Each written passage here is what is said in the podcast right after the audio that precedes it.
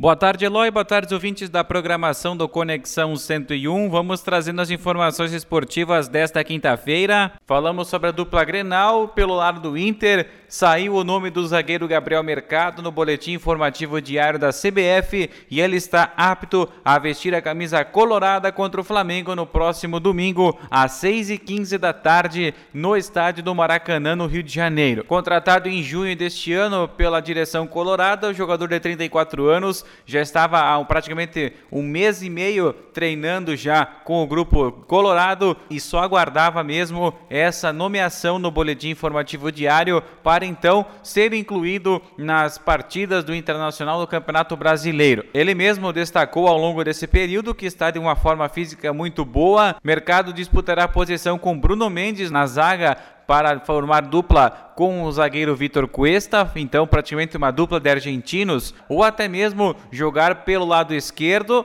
com três zagueiros, com Cuesta no miolo da zaga e Bruno Mendes pelo lado direito, liberando o jogador Paulo Vitor, lateral esquerdo, para atuar mais ainda à frente com liberdade.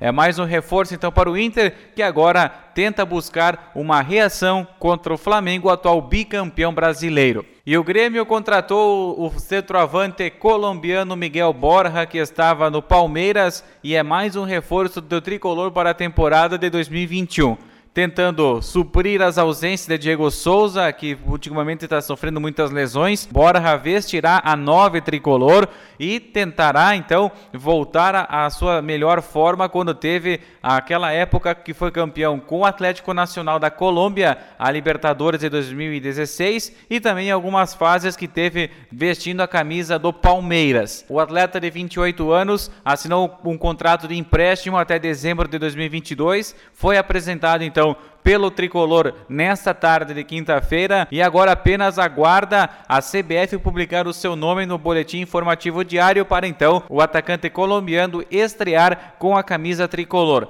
Miguel Borja já teve uma passagem também com o Felipão na época do Palmeiras, então já tem um entrosamento meio que favorável entre o treinador e o jogador e que pode ajudar e muito no seu desempenho agora vestindo a camisa do tricolor. Eloy ouvintes, essas foram as informações do momento esportivo de hoje. Um grande abraço, até amanhã.